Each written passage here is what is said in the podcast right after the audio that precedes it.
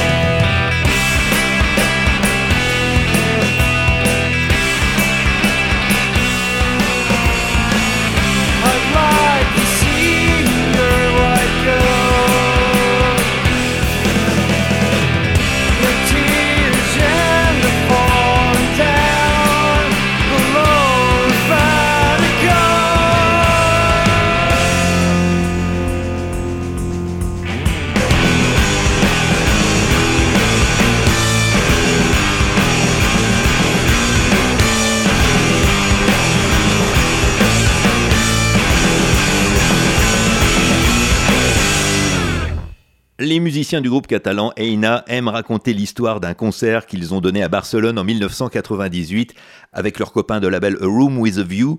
Ça se passait trois ans après leur formation dans une salle nommée Le Garage. L'heure de monter sur scène était arrivée, mais le problème, c'est que devant la scène, il n'y avait personne, pas un seul spectateur. Bon, dans ces conditions, beaucoup auraient laissé tomber et seraient partis s'envoyer un godet au troquet du coin. Eh bien, pas eux.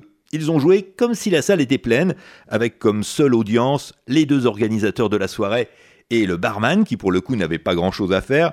Voilà, des souvenirs comme celui-là, le groupe en a des, dizaines à raconter. C'est le lot de tous ceux qui jouent dans les bars, dans les MJC, les squats et les petites salles. Eina est d'ailleurs venu très souvent tourner en France. Certains d'entre vous les ont peut-être vus à cette époque. Il paraît qu'ils étaient excellents sur scène ce qu'on croit volontiers si l'on en juge par l'énergie que dégagent déjà leurs albums. Ils en ont enregistré trois, plus quelques 45 tours, des disques caractérisés bien sûr par l'influence de la scène hardcore de Washington DC, et c'est d'ailleurs un amour commun pour cette musique qui avait réuni ces quatre garçons qui, au départ, ne se connaissaient pas du tout, en tout cas bien leur en a pris, les morceaux de Heina, on vient de le constater, sont loin d'être de simples copies, s'il ne faut conserver qu'un seul de leurs albums, eh bien je choisis le dernier, l'impeccable Bipartite, sorti en 1993 et enregistré aux États-Unis dans les fameux studios Inner Ear. C'est là que Fugazi et une bonne partie des groupes de Washington ont enregistré leurs disques. Autant vous dire que pour Aina, c'était un petit peu ce que Lourdes est aux catholiques. Vous ajoutez la production dynamique et précise de l'ex-Joe Box Jay Robbins, et puis aussi une jolie présentation du CD avec un livret imprimé sur du papier calque qui joue sur les transparences. C'est très réussi. Voilà autant de raisons qui font que ce disque-là, je le garde. Ce ne sera pas le cas de tous ceux qu'on va écouter ce soir.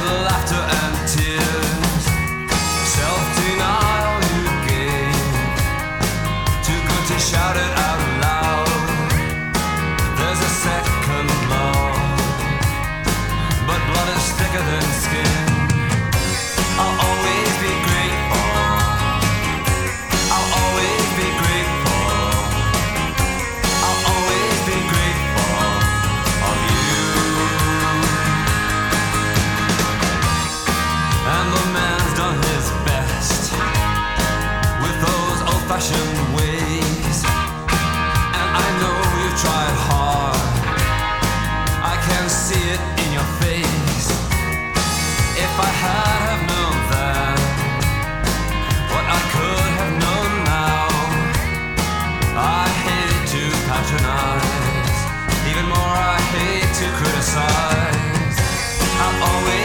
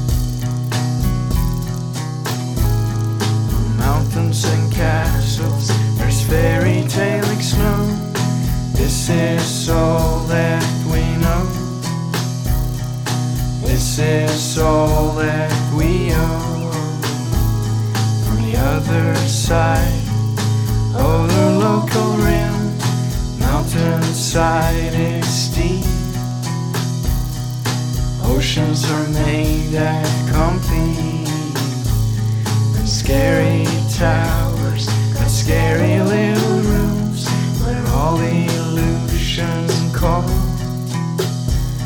from the other side of the wall. And sooner or later, there's something in this hole that will transcend control. Make up of stone. Comedians laugh and Arabs and bow. Robin Hood and his crew never got caught when they knew how to make everything at stake. This is how long it took to wrestle me on.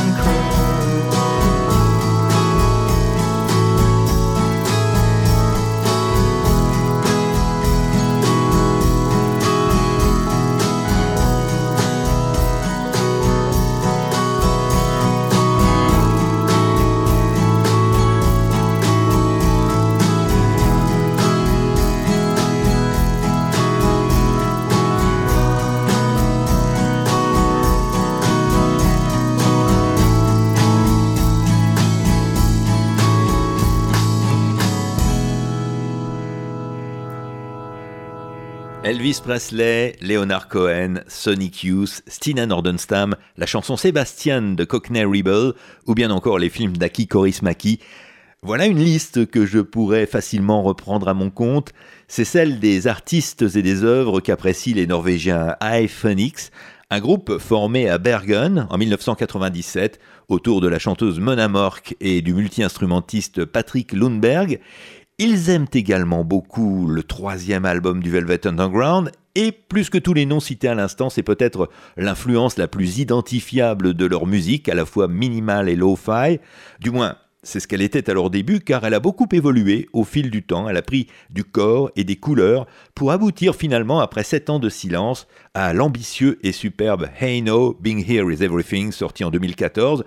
iPhoenix n'a plus rien enregistré depuis, ce qui est bien dommage, un coup d'œil sur leur page Facebook nous apprend quand même que les musiciens se consacrent actuellement à leurs projets personnels et qu'un nouvel album d'iPhoenix, retardé par le Covid, est prévu fin 2022. Hein, on dira bien qu'il y a un petit peu de retard. Avant cela, nous avions commencé avec des chouchous de la presse musicale britannique à la fin des années 80. C'était les Irlandais A House, une formation qui n'a jamais véritablement réussi à trouver son style. Leur premier album en 1988 ne manquait pourtant pas de bonnes chansons. Le problème, c'est qu'une fois on entendait les Smiths, une autre fois U2, la suivante Icon de Bunnyman ou bien Aztec Camera. Bref, il manquait une véritable personnalité à ces garçons pourtant doués ils ont sorti cinq albums, dont je ne connais que les trois premiers. C'est le troisième, le bien nommé I'm the Greatest, qui est à mon avis le meilleur. On y trouve notamment leur morceau le plus connu, Endless Art, qui est souvent passé à la radio anglaise à cette époque, mais que le groupe n'a cependant pas beaucoup vendu, et ceci pour la bonne et simple raison que leur label était complètement fauché et qu'il n'a pas pu faire presser suffisamment de disques pour répondre à la demande. Ça, ce sont des choses qui arrivent.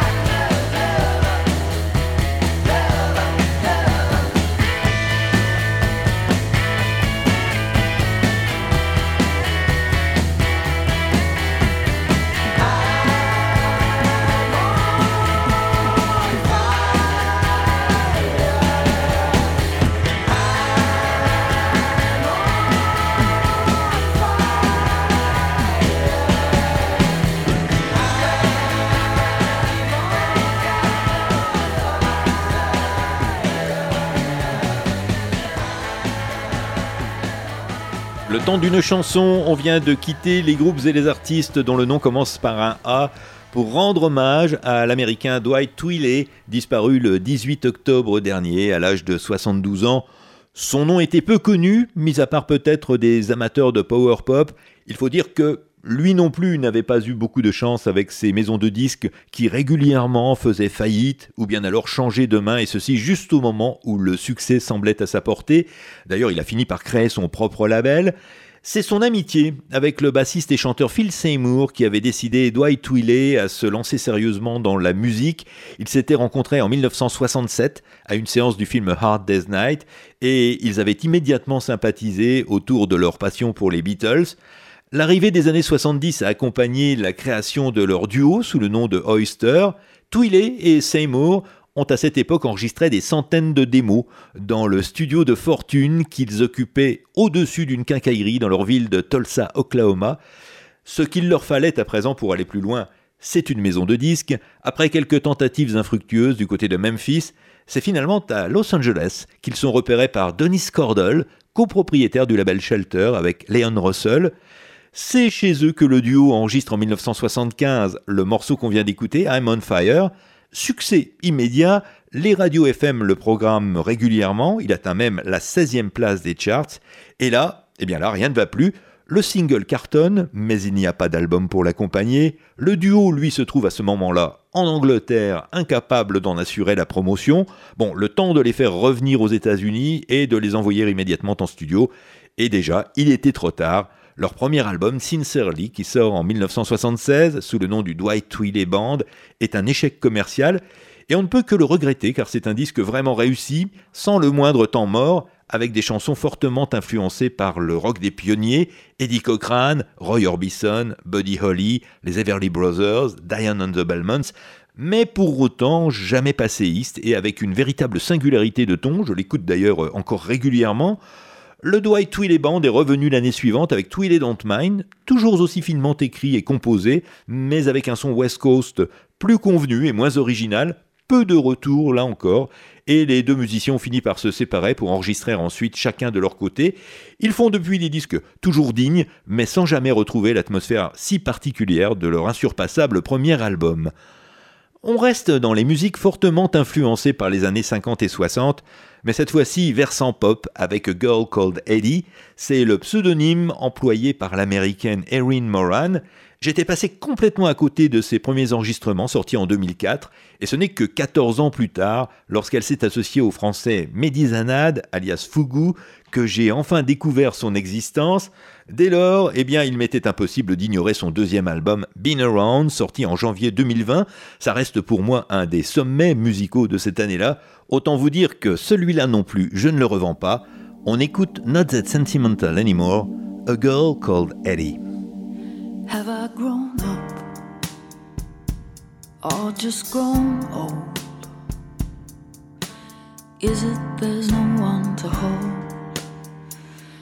State of my heart has got me alarmed. When life has lost all its charm.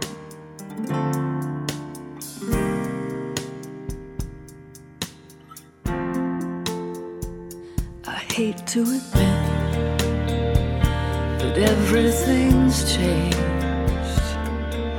The pictures have all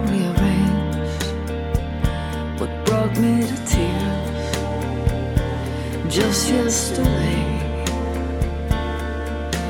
now only gets in my way. You can wax romantic till the cows come home. It won't make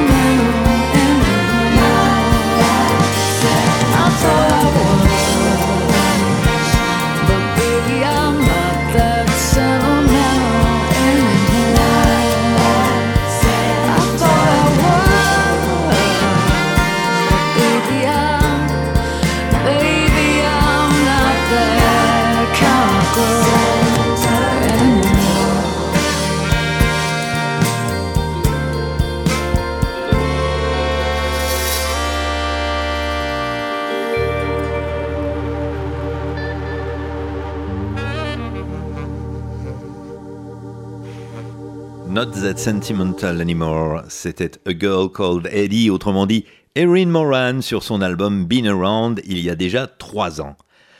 Direction Belgique à présent, avec les Gantois Hemming Dishes, un duo qui réunissait le guitariste, chanteur et compositeur Fred Menout et le claviériste et producteur Stav Verbeek, des musiciens qui s'étaient déjà manifestés au début des années 90 sous le nom de Candidates.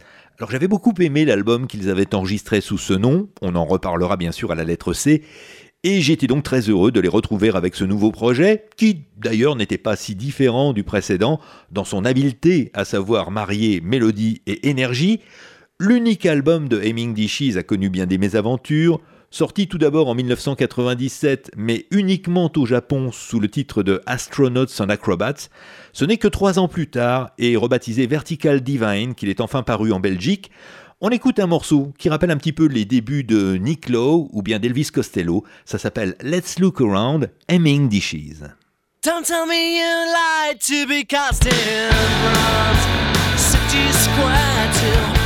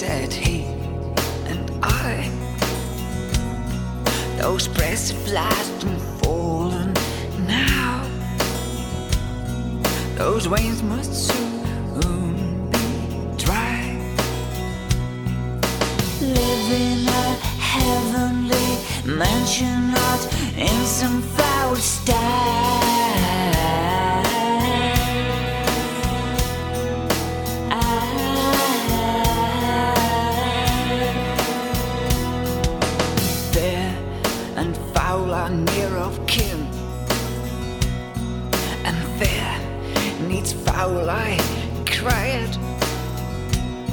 My friends are gone, but that's uh, true. No grave, no bed denied. Learned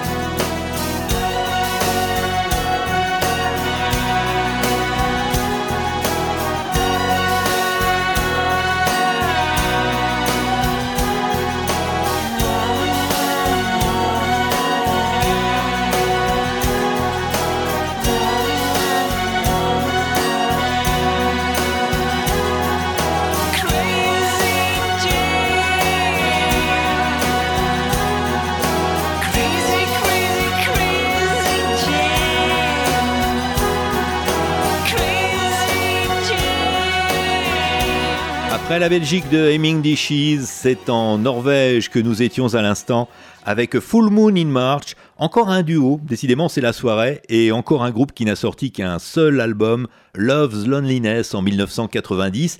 Ils y mettent en musique les textes du poète irlandais William Butler Yeats, et particulièrement l'intégralité du cycle qu'il consacre au personnage de Jeanne la Folle, Crazy Jane. On vient d'écouter Crazy Jane Talks with the Bishop. Après la séparation du groupe, leur chanteur et compositeur Finn Koren a continué en solo. En persistant toujours dans cette euh, veine poétique, il s'est intéressé tout d'abord à l'œuvre de l'anglais William Blake, puis à celle de deux poètes norvégiens, Olav Hauge et Jens Bjørneboe, que j'ai d'ailleurs découvert grâce à lui. Son dernier album date de 2015.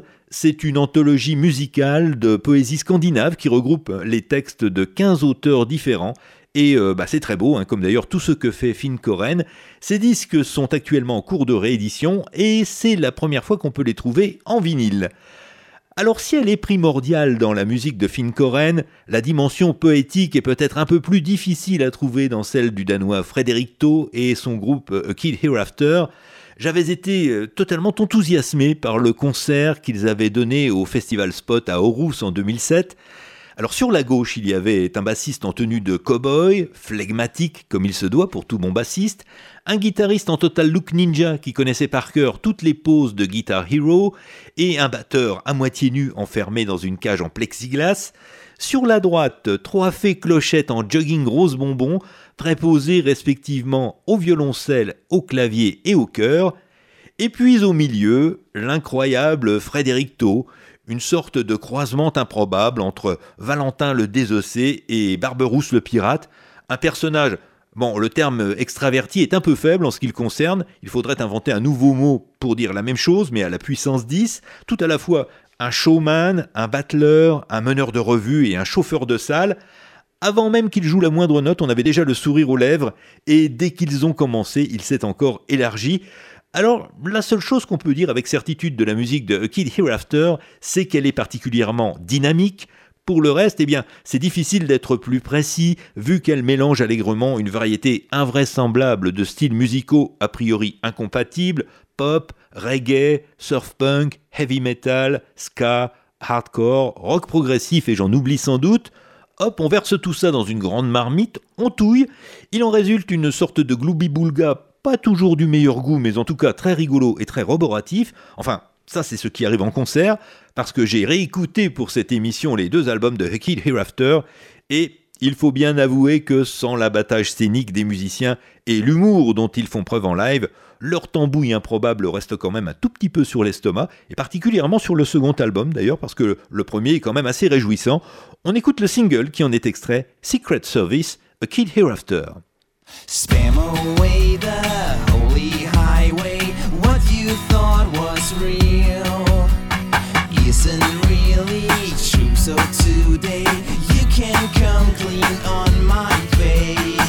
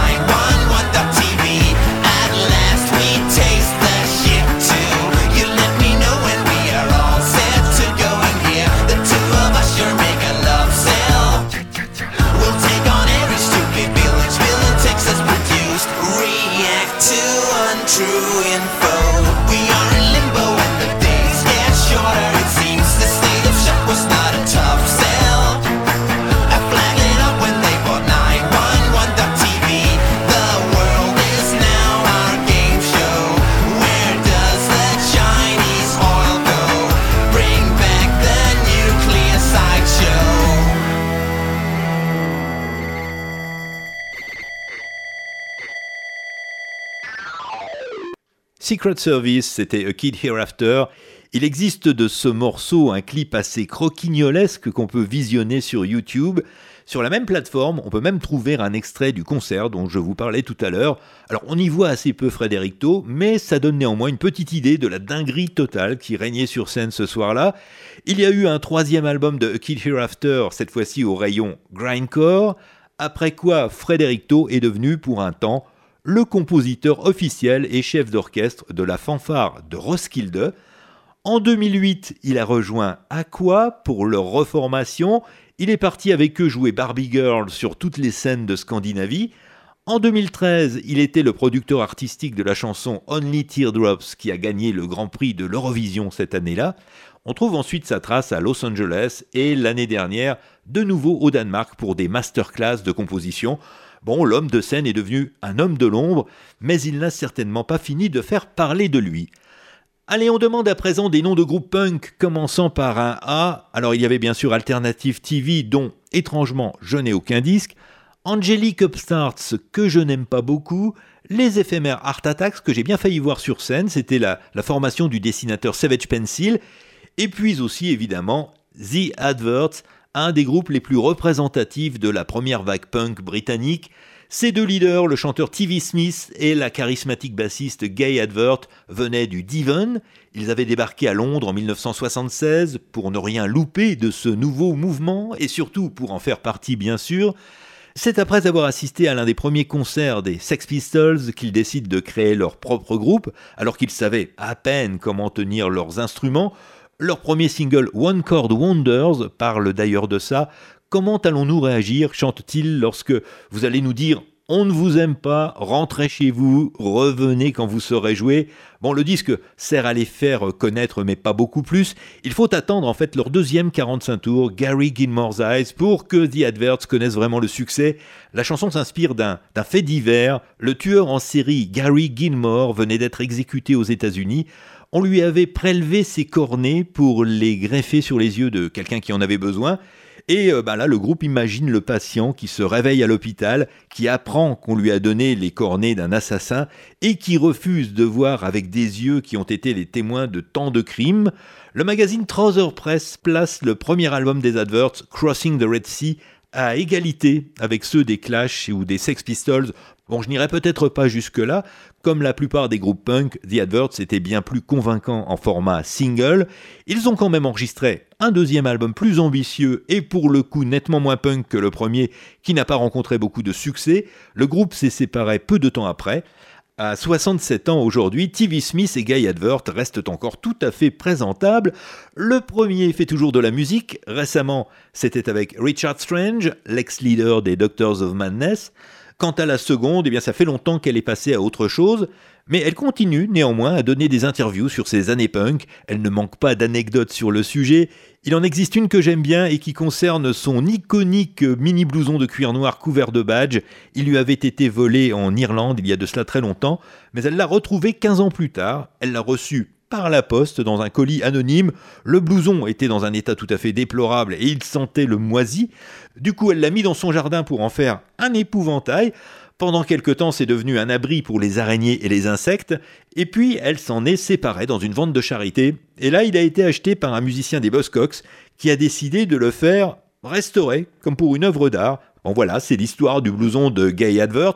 Peut-être un jour finira-t-il dans un musée. Nous, on écoute Gary Gilmore's Eyes.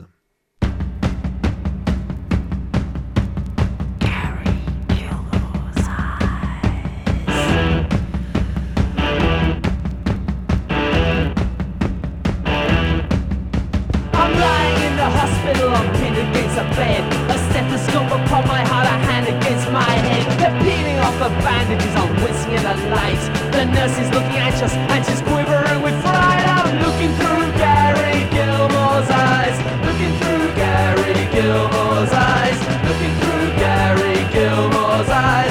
Looking through Gary Gilmore's eyes.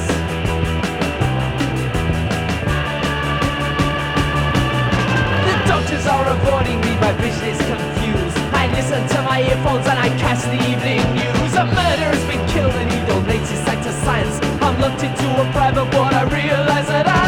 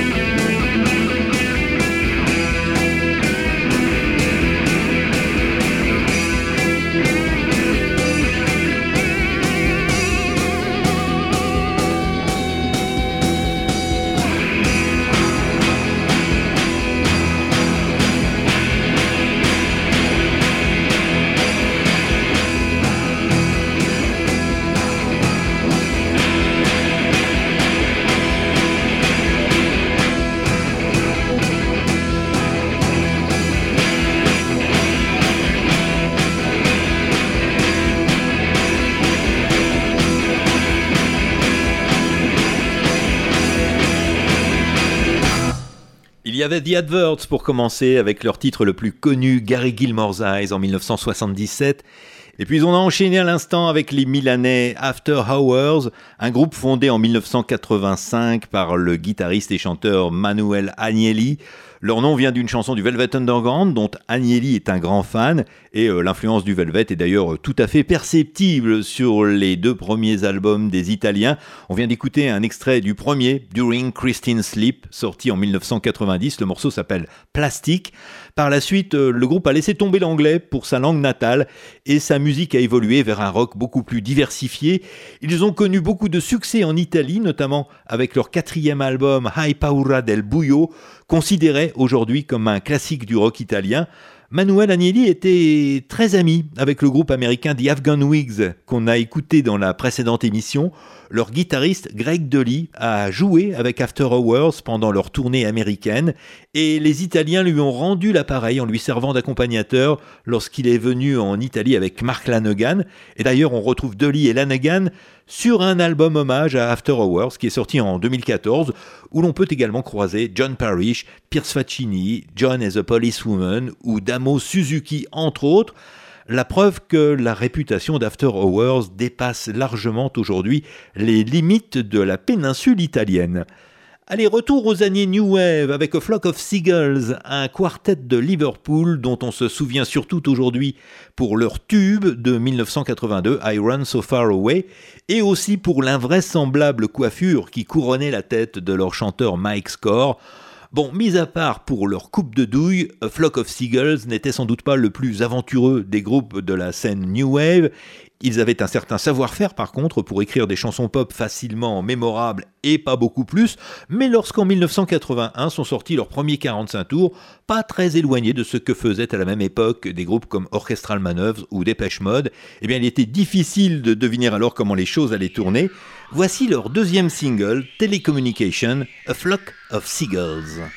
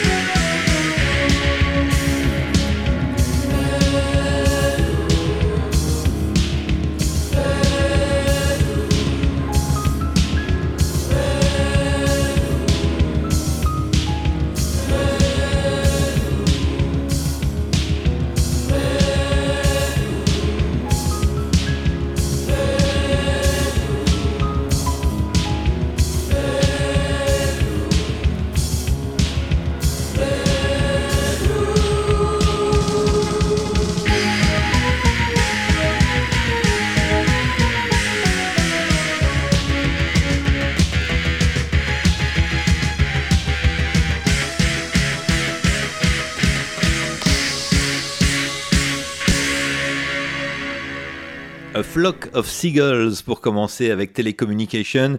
Et puis à l'instant et à peu près à la même période, mais cette fois-ci en Espagne, c'était Alaska y los Pegamoides. Alaska, eh bien c'est le, le nom de scène de la chanteuse Olvido Gara, un nom qu'elle avait trouvé chez Lou Reed sur l'album Berlin. Tous ses amis l'appellent Alaska, chante Lou Reed. Il fait si froid en Alaska.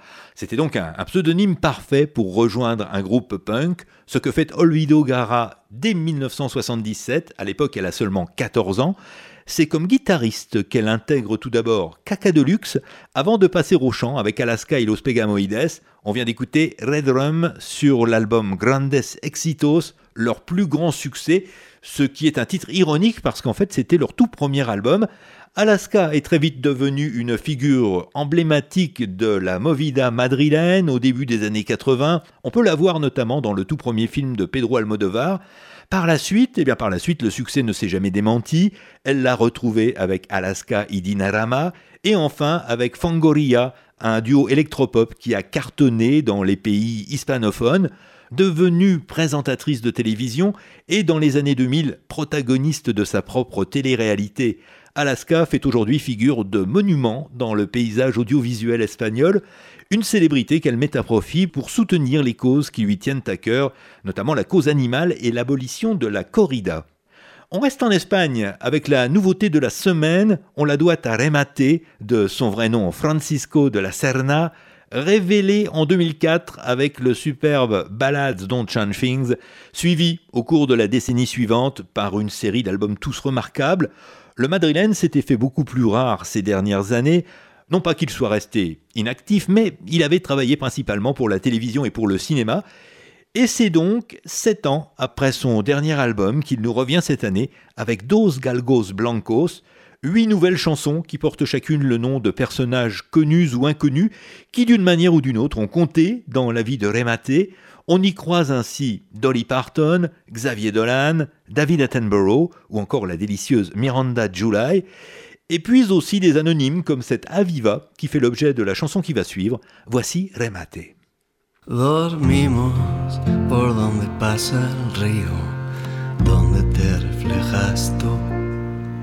El viento mueve ligeramente. Tengo el vestido colgado de la rama de un lilo, planchado por el vaho del amanecer. El corazón y la flecha se borraron ya del tronco. Y ahora me voy sintiendo mejor, casi eufórico. Podría empezar una vida de cero, me podrían borrar la memoria. No me molesta la luz del centro comercial, ni sus falsas bóvedas con pinturas rupestres, ni el espectáculo de papel charol que sale del geyser. Y ahora me voy sintiendo mejor, casi eufórico. Y ahora me voy sintiendo mejor, casi eufórico.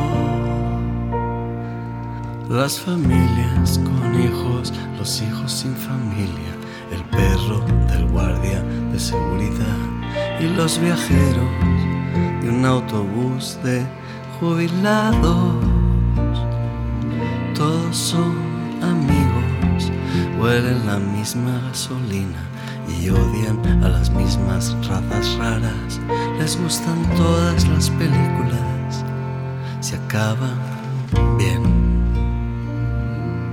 Y ahora me voy sintiendo mejor, casi eufórico.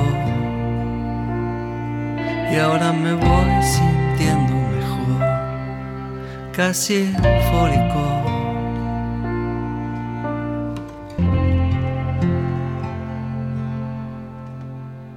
Aviva, c'est l'espagnol Remate sur son nouvel album Dos Galgos Blancos, deux lévriers blancs. Voilà, on arrive au terme de cette émission avec les disques auxquels vous avez échappé ce soir. Il y en a beaucoup moins que dans la précédente. Les Français de R, par exemple, dont je ne possède qu'un single promotionnel. La Finlandaise Lisa Akimov, c'est de la variété, mais de la variété de bonne tenue. Les Belges Adult Fantasies entre folk et expérimental. Le rock vaguement grunge des Néerlandais Alabama Kids. Et la joyeuse dinguerie des Allemands Afunf. Et voilà, c'est tout pour aujourd'hui. On termine pour de bon en rendant hommage à une récente disparue. C'est Carla Bley qui nous a quittés le 17 octobre dernier. Elle avait 87 ans, je ne pensais pas qu'elle était aussi âgée. C'est une critique de son œuvre la plus célèbre, Escalator Over the Hill, paru en 1971 dans Rock et Folk, qui avait attiré mon attention sur elle. J'avais 17 ans à l'époque et pas assez d'argent pour acheter ce coûteux triple album. Bon, je m'en étais fait une raison, mais quand même, j'avais gardé en mémoire le, le, nom de Carla Bley. Je l'ai retrouvée en plusieurs occasions, notamment lorsqu'elle a flirté avec le rock, ce qui lui est arrivé plus d'une fois. C'était le cas par exemple sur l'album The Hapless Child de son mari Mike Mantler en 1976 avec Robert Wyatt et Terrier Ribdal, ou encore sur le disque solo de Nick Mason, le batteur de Pink Floyd, qu'elle a entièrement composé en 1979. Bien que je m'en sois procuré quelques autres par la suite, eh bien, il me reste beaucoup à découvrir de l'œuvre de Carla Bley, qui compte quand même pas loin de 60 albums. Et bon, ça c'est la honte, hein, je n'ai toujours pas acheté Escalator Over the Hill. On écoute un extrait de son album Dinner Music, sorti en 1977. On peut y entendre Carla Bley chanter, et ça s'appelle Dining Alone. Voilà, c'est avec ça qu'on se quitte. Tous les disques ou presque que vous venez d'écouter dans cette émission seront à présent vendus ou donnés. C'est le grand débarras et ça continue dans 15 jours, même heure et même fréquence. J'espère bien vous y retrouver et d'ici là, portez-vous bien.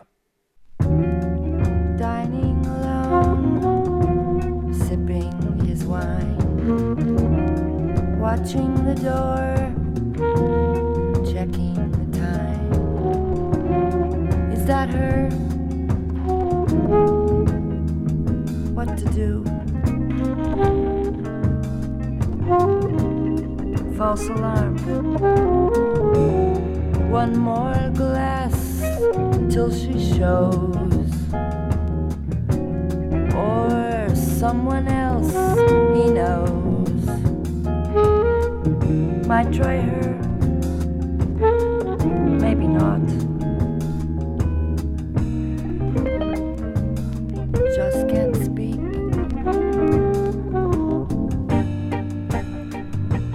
Passing the salt. Without a word